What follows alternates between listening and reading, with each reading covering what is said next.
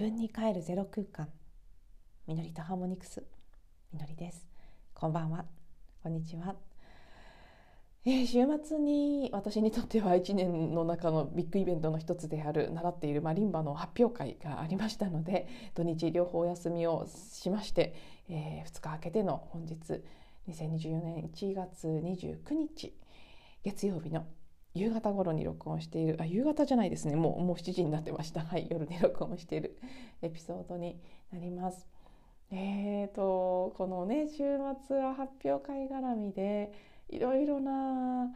ことがありもう昨日も長い長い一日で朝早くから夜遅くまでですね。今は多少の疲れを引きずりつつのでもまあ思ったより元気だなっていう感じで迎えている今日なんですけどまあ、お話ししたいことはいっぱいあってさっき1テイク取りかけたんですけどあまりにもちょっとどちらかってしまったので少し内容を絞ろうと 意識をこうちょっと変えてね切り替えて今再度録音にチャレンジしているところです。もう多分ね起きたことを全部話していこうとか感じたこと全部話していこうって思うとうん、あの長い長いどうでもいい話が続いてしまいそうなのでさらっとねかんなんかこうこんなこと感じたよっていうところやこんなことがあったよっていうのをポツポツとお話ししながらメインテーマの部分私の中で、まあ、永遠のテーマみたいなものでもあるんですけどね今までもきっと何度もお話ししてきていてそして発表会前後に、まあ、特にあのお話しすることがこれまでも多かったんじゃないかなと思うトピックではあるんですけどん、男性性的な研ぎ澄ましたり精進したり何かこうね極めていくようなエネルギーの思考性と女性性的な委ねたりリラックスして受け取るというね何か高みを目指すのかこう今今こう自分のただあるがままで何かをこう生み出すのかっていうこうその全く方向性の違うエネルギーが自分の中で葛藤している感覚っていうのは常にあるんですけどまあこの発表会シーズン前後はね特にそれの悩みというか問いが 高まりますね。昨日を終えて私の中でまたそこが再燃しているので時間が許せばそこがメインのトピックとしてお話しだか メインのトピックなのに時間が許せばっていうのは変なんですけど。いつもそうなっちゃうんですよね前段の方が長くなっていざ本題に入ろうと思うとあれもうこれしか時間がないみたいになりがちですが、まあ、そこはちょっとねあのあまりコントロールせず自然な流れに委ねて出てくることをゆるゆるとお話ししつつもただメインでお伝えしたいテーマはそこなんだぞっていうところを意図して始めていきたいと思います。昨日はまあ結構不思議な一日でもありましてまず初っ端いきなり印象的だったのは出がけに玄関に置いていたエンシェントメモリーオイルという、まあ、知ってる方もいらっしゃると思います。結構有名なねあのマジカルなオイルがあるんですけどえなんかいろんな不思議なものが中に詰まったいろんな種類のオイルなんです。ご存知なくて気になる方はあの検索していただければすぐ情報とか写真いっぱい出てくると思いますので。で私ね十何年かにわたってもう使ってるんですけどその中の一つってブレッシングセーフティーというオイルがあって家の玄関に置くと家を守ってくれるっていう感じなんで簡単に言うとそういう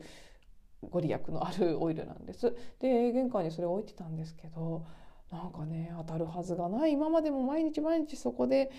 動いてるんですけど昨日に限って靴べらを取ろうとした時にそのオイルになぜか手が当たってしまったみたいでもうね思いっきりパリーンってすごい勢いで割れたんです。でね Blessing Safety っていうオイルが出かける時にいきなり割れるって怖いじゃないですかちょっとなんか不吉みたいに思ってしまってしかも急いでる時にね大変な一日の初っ端に物が割れるって嫌ですよね。その中身はオイルが入ってたわけですからぶちまけてしまって玄関にゲーってなったんですけどまあでも自分の中でどこかこの、まあ、 Blessing Safety ってオイルだからこそ逆にですね何か代わりにその身代わりみたいになって守ってくれたんじゃないかっていう感じも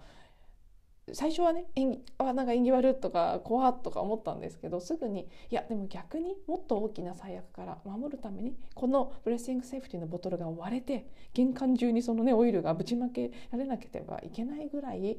何か必要な守護があったのかもしれないというふうに思いながらホオポノポノのクリーニングなんかもしながら道中向かっていったら実際行きの電車の中にいる時に地震があったんですよね。結構はっきり揺れたみたいですけど私は動いてたので分かりませんでしたが。その時あやっぱこの地震と関係してたのかなって直感的に感じたんです。なのでね、もちろんそれがあったからそしてそのことをクリーニングしたから地震が小さくなったなんて言い切ることはできないですけど自分の中ではどこかそんな印象があってうん、代わりに守ってくれただなと なんか思いながら出かけていきましたね。でも出かけた後もどこか殺伐とした空気みたいなものは一日を通して何度も感じる場面があって結構ね荒々しい感じであの10天体巡行期間というのが始まったわけですけど一昨日から。結構ねあのぐいぐい来るなって本当に。辰年でドラゴンが暴れてるかのような感じも印象としてありつつ。でもなんか一日一日の中で何回かねちょっとした優しさに触れてあの行きはそう電車の乗り換えですごい急いで走ってたら結構まだ遠くだったんですけどねエレベーターに乗った足を怪我したお姉さんが気が付いてずっと開けて待っててくれたんですね 私がもうダッシュで乗ろうとしてるのを察知して で「ありがとうございます」って言って乗らせてもらって行きはそんなことで心が温まり帰りも、ま、発表会の帰りってどうしても荷物が多くなるので、ね、キャリーバッグにいただいたお花に今回はちょっと持ってったディジュリトゥの楽器もあったので 大荷物で電車の中に立ってたら。可愛らしい感じのというかね素敵なお兄さんが席を譲ってくれて。そうそれもなんかね目見てたりしてなかったんですよ私は。全然そこにそういう人がいることすら気づいてなかったんですけど向こうがこちらに気づいてくれてどうぞって言ってくれたんです。それもやっぱりすごくね遅い時間の帰りで疲れてもいましたしあ本当にありがたいなと思って降りる時にまたねもう一度お礼を言って別れたんですけど。まあそんな形でねこの数ヶ月ずっと続いてますけどうんなんかいいよ せめぎ合う感じの荒いねなんか暗い荒い感じとすごく明るく柔らかい優しい感じとそれぞれを感じながら過ぎていく一日だったなという気がしますね。まあ、自分の演奏に関してとかはうんあんまり孤独でお話しするつもりはないんですけどまあまあいつものことですね。いい部分もあったし成長したなと思えた部分もあったしでもあうんっていうね 残念っていうところもあり今回はね2曲ともちょっとこう止まってしまう感じのなんでそこで事故るかなっていうあんまり普段間違えたりそんな止まるほどのことが起きない箇所で弾き直しがあったので、まあ、通してちゃんと弾けなかったっていう意味では残念だったんですけどただ自分の音とかね音量であったり音の響きっていうことに関してはまあ自分なりの成長はあったし自分ではこれはまた本当によくわからないことではあるんですけど来てくれたお友達とか他のね観客の方から感動したとかすごくね響くものがあったっていうフィードバックを複数の方からもらうことができたので、うん、それが、まあ、ありがたいなと思いますね自分では本当に分かりませんから自分のことは。だからなんかそうそういう言葉を言ってもらった時にあなんかこうやって聞いてくれる聞いてくれてフィードバックしてくれる人がいなかったら私続けられてないだろうなと思って特に私はそうですね自己評価が低くなりがちなタイプではあるのでどこか大切な場面でそうやってうん何かのメッセージを届けてくれる方がいてあと演奏に関してだけじゃなくなんか前日に来てくれる予定だったお友達1人じゃなく実はね複数が同じこと言ってくれたんですね。私がねどうしようなんか相変わらずまた本番前でちょっといまいちみたいなことを言ってたらみのりちゃんは存在しているだけでなんか美しいからとか素晴らしいからなんかそういう感じのねニュアンスのコメントをうん、複数のお友達がしてくれてすごくそれに救われたそっかみたいななんか自分でそれこそこれはもっともっと自分ではわからない部分ですね。何かこう演奏云々以前に私の姿形であったりその衣装とか全体のこう構成とかも含めてっていうことですねそういうものを見に来てくれたり楽しんでくれたりするっていうことを何か私はとても大事なこととして伝えてもらった気がしてあそっかって言って気が楽になって本番に挑めた部分もあり。なのでそこまでね緊張してたって感じだから割と堂々と入れたんですけど なぜなぜ間違えるって感じですね。まあ仕方がないですし今回も思って多分去年も本番直後のポッドキャストで話してたような気がするんですけど失敗したらどうしようっていう不安っていざ本当に失敗するとこんなもんかって笑えるぐらいそこまで落ち込まないものなんですね。なので今年ももう一回復習おさらいのようにあ未来に投影された恐れなんだな不安っていうのは今はないものでそしてその恐れてる出来事が実際に起きた時ってその起きたらどうしようって心配してる時ほど怖くないことが大半だなっていうのを 改めてしみじみ実感してなので他の心配してることもそうなんだろうなって例えばあの私は今回発表会が終わったらとにかくすぐ始めなければと思ってることの一つに運転の練習っていうのがあるんですね。ペーパードライバーなのがちょっとこの引っ越しを機に車に乗ることにしようと思っていてペーパードライバー教習を受けて練習を始めようと思ってるんですけど やっぱり怖いんですね。事故ったらどうしようみたいなのが常に常にあるんです。私車に関しては。まあ、親とかから来てるものとか実際自分が体験した過去のことから来てる部分があると思うんですけど。でもそうその時そのね失敗して引き終わって席に戻って別にああでもなくあ間違っちゃったってただ普通に思ってた その自分を見た時に、まあ、車の事故とかもちろん起きないに越したことはないですけどでも万が一ぶつけちゃったりしたらあそっかって思うだけなんだろうなって 起きる前に思ってるほどは大したことないんだよねって思えたんですねその時。他も全部そうでしょうね仕事とかの面でいろいろ恐れてることなんかも多分漠然と恐れてるだけでいざ恐れてると思ってることが本当に起きたらその不安に思ってる時に感じるようなものは感じないんですよね。なので、まあ、いい加減覚えろよって思うんですけど本番前にねなんかミスしたらどうしようみたいに怖くなるのはそろそろ学習してね別に起きてもそんな不安じゃないから心配しなくていいんじゃないかなってもし次が次回があるとしたら自分にそれを言ってあげたいなというふうに 思っています。これはねいいあの改めての学びだったと思います。はい、まあ、そんな風にいろいろこまごましたこと嬉しいことショ,、まあ、ショックっていうほどでもないですけどなんかちょっと残念なことを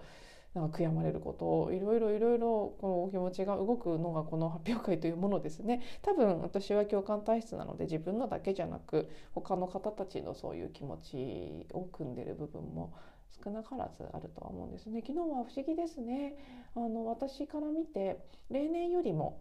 私と同じように結構はっきりと分かる形のミスをした方が多かったんですね。比率が。発表会自体が例年よりも時期が早かったので練習期間が短いというのは誰にとってもあったことなので、まあ、それが一つの理由かもしれないし寒い時期だから体が動かないとか。ねこんなまだ立春も明けてない旧正月も来てない土曜期間の真冬にやるとやっぱり体っていうのは動かないものかなみたいな言い訳もありつつの。結構そうなんです。周りの方のなんかそういう残念な気持ちみたいなものもあったりあとまあそれ以外のこうそれぞれの人の人生のステージの中での何か落ち着かない部分殺伐としてる部分みたいなものを背負ってきた方もいらしたと思いますし なんとなくね わちゃわちゃっとした感じもありつつのまあでも全体的には本当に自分なりには穏やかに過ごせた日でもあったかなと思いますね。そしてその、まあ、また今回本番を一つ終えてみて私の中でやっとねメインテーマに入りますけどいつもある葛藤このそう研ぎ澄ますとか鍛錬するとか何かに向かって努力するっていうそういうエネルギーとリラックスしてリラックスしてるからこそ得られるものを得る。そしてそれを表現するっていうところを大きく2つの方向性にまたすごくね自分なりに問いというか迷いというかうんいい意味での疑問とか葛藤が生まれてるなこれは必要なことだなというふうに感じてるので決してネガティブな受け止めではないんですけど感覚としてはちょっとモヤモヤもしているところなんですね。やっぱりあの楽器いわゆるこのマリンバのようなクラシックの演奏をするような楽器に関して言うとまず大前提として楽譜があってその楽譜通り弾くのが正解というのがありますよね。これも多分去年とかもお話ししてると思うんですけど何回も改めて私の中で出てきたので 繰り返しさせてください。そうでいかに、まあ、コンクールなんかだったらもっとですけど正確に弾くかとか作曲者の意図を組んで弾くかとかね、解釈という部分も含めて何が正解かっていうのがあってその正解に限りなく近づけていくために技術的に鍛錬をするというアプローチにどうしてもなってしまうんですね。なのでね、やっぱり本番が近づくとどうしても私も間違えないようにするための練習に時間を割いてしまいますしその曲を味わうとか楽しむとか響きをただ感じるとかっていうことではなくうん、ちょっとこう後ろ向きのある意味間違えないっていう方にフォーカスがいって努力をしてしまう部分があるんですね。でそこに費やすエネルギー労力時間それが果たして自分にとって本当に、うん、向かいたい方向性に合致しているのかとか、うん、まあコストパフォーマンスみたいな考え方に全てを当てはめるのは好きではないですけどただこの労力に対して自分が得ているものが本当に自分の本質で体験したいことなのかっていうふうに思った時にうんちょっとやっぱりそこに疑問が湧いたんですね。で対比で言うとサウンドヒーリングで使うような楽器例えば皆さんご存知だろうと思うところでいくとクリスタルボウルとかシンギングボウルとかなんかこうコシチャイムと呼ばれるようなねすごく綺麗な音がするチャイムであったりゴングねドラであったり太鼓系ですねフレームドラムとかそういうものも全てそうですけど基本的にほぼ全て直感的に弾くことができる楽器音階のない楽器ですね。そして楽譜もありませんし正解というのがなくって自分が感じるままにもちろんそこにはあのあるんですよ。スキルスキル的な部分っていうかそれをよりこうヒーリングとして成り立たせるために意識しておくべき手順みたいなものあるんですけど基本的にはその音を鳴らすということに関してはそう直感に従って決して全く一切正解はなくてただこうどちらかというと空っぽになって自分がいかに空っぽになれるかこう弾こうとかさえなくこう聞かせたいとかこれが合ってるとかもなくできるだけ空っぽの筒になってその時勝手に手が動くぐらいの感じでやっていくのが一番いい演奏が生まれるやり方なんですよね。なので本当にねこうピアノであれマリンバであれバイオリンとかであれそういういわゆる楽器というので音楽を弾くのとはちょっとこう本当真逆と言ってもいいぐらい方向性が違う。楽器は自分がもう本当に意識を張りまくってこの音をこの楽譜の通り間違えずに弾くっていうところをやっていく。もちろんさらにそこにね表現であったり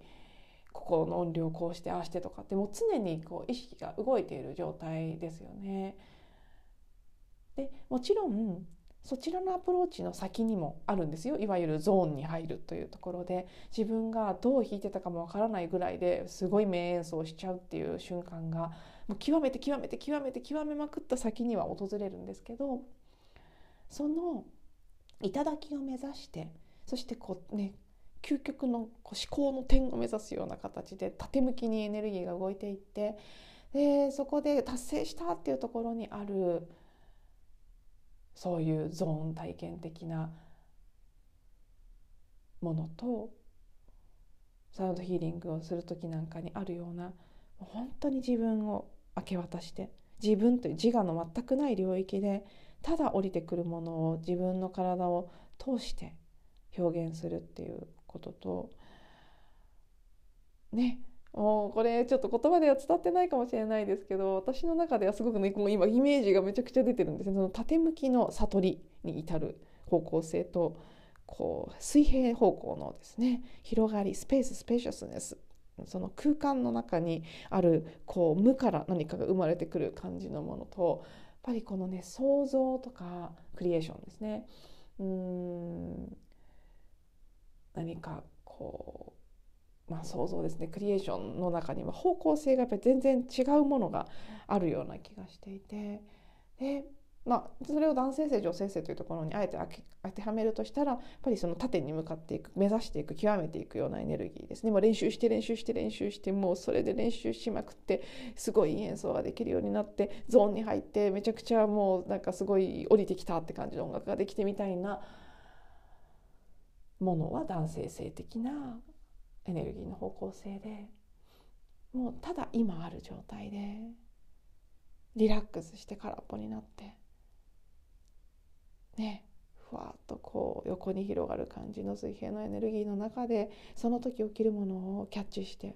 湧き起こるものですねをキャッチしてただそれを表現する自然体で何もこう難しいことをできるようになろうとかするのではなくですね今できるそのありのありがありありのままあるがままで表すということとやっぱりねアウトにも本当にね、そのそれぞれの思考性どっちがいい悪いではなく本当にそれぞれの男性性的女性性的、ね、水平的と、まあ、垂直的な方向性のエネルギーがあって絵画なんかでもそうですよねきっと技術っていうことで言えば例えばデッサンみたいなもの正確に描くっていうのを練習するというものもあればもう本当に直感でバッとこうね色を重ねるような形で直感アートっていう感じのものもあると思いますし。これはもう本当に完全にどっちがいい悪いではなくそれぞれがあるその中で自分は本来は多分そのより女性性的な方の、うん、エネルギーの使い方でクリエーションをしていったりアートというものを生み出していったり音楽や音と関わっていったりする方が一番自分の資質が生かされるやり方だと思うんですけどそれを なんかこう鍛錬してさっき言ったようにやっぱり本番が近づくとどうしてもミスしないようにとかそっちに意識が向いちゃってでそこのためのいわゆるそのスキル的な部分の練習に長い時間を費やしてちょっと本番前の音声でもお話しましたけど本当はもっと瞑想をしたりただこうもしかしたらそのサウンドヒーリングの方のずっと見たい見たいと思っていて忙しくて見られてない動画を見るとかね、そういう世界のことを思い出すことの方をやるべきだった時期かもしれないんですけどなんかちょっとでもちゃんと弾けるようになりたいがために 練習の方に時間を割いてしまっている自分がいてどこかそれがね自分の中で何かこうちぐはぐな感じもしたり本当に大切なものを大切にできていない感じもしたりなんていう悩みが湧き起こってきてで、ね、この先どうしていこうかなとかその音楽とか音ということに対する向き合い方マリンバとの向き合い方常に常にこの数年は特に何回も悩んできたことではあるんですけど、まあ、改めてねまた一つの発表会という区切りを終えてじゃあここからどうしていこうかなっていうのがたかがマリンバのことなんですけど私の中で。でもそれが今お話ししたような本当にそのね大きなこうエネルギーの方向性っていうところそしておそらくその男性性と女性性の統合融合っていうことと、奥深いところではテーマとしてつながっているんだろうなっていうことですね。まあ、以前多分どこかの音声でその結局その研ぎ澄ますっていうことを通して自分が本当明け渡して委ねてリラックスした状態で表現できるものの幅が広がるってことですね。スキルを上げておけばそこでそのいわゆるチャネリング的なダウンロード状態になった時に弾けるあるいは鳴らせる音の種類が増えるっていう要素はもちろんあるんですけどそんな話をどっかのエピソードでしたと思うんですね。だったらだとしたらこう何か練習したりっていうのもすごくこう意味がある感じがするなっていうことを語っていたと思うんですけど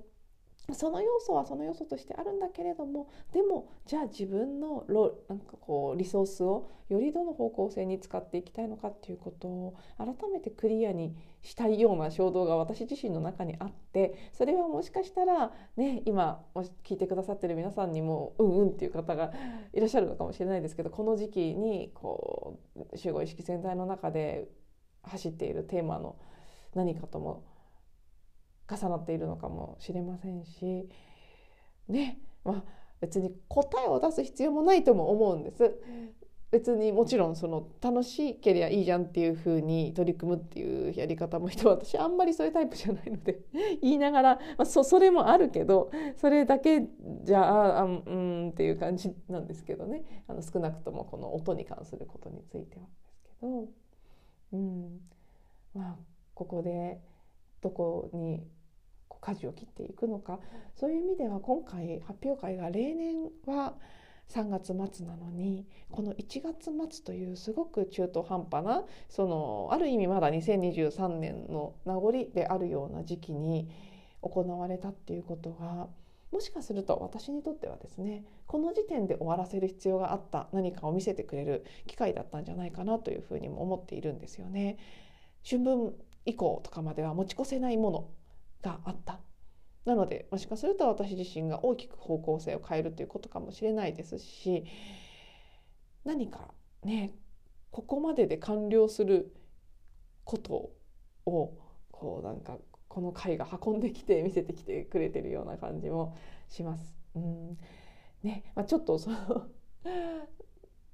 サウンドヒーリングに関連するところでねあのちょっと音の音に関する問題問題って言ったらあれですけど例えばその調律の周波数ですね一般的によくそういうスピリチュアルの世界で言われている440とか 441Hz 今私のマリンバもそちらにチューニングされてますけどほとんどの楽器がされてるチューニングではなくで古典のチューニングである 432Hz とかもちろん432だけじゃなくて過去かつてにはすごくたくさんのねいろいろなレンジの周波数が世界のあらゆるところいろいろなそれぞれの箇所で主流で使われていた。それがある時440とか441に統一されたっていうのがあったんですけど、まあ、その実は432とかの方が人間の体にとってはいいっていう感じのことを主張する人たちもいますしあとは純正率か平均率かというその調律の仕方ですね。平均率っていうのがまあほとんど今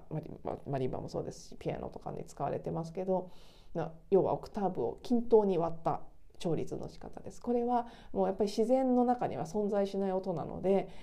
サウンドヒーリングの先生なんかでももう絶対そのそういうのの音は聞かないし弾かないみたいな人もいるんですね中には全員じゃないですよそういうこだわりをしている方もいるぐらい、まあ、違いがある部分なんですね。で当然、まあ、マリンバは鍵盤楽器なのでうん平均率でしか調律ができないですしピアノは都度1曲ごとにそのキーに合わせて調律すれば純正率にすることもできますけどマリンバは1曲ごとに木を削ることはできませんから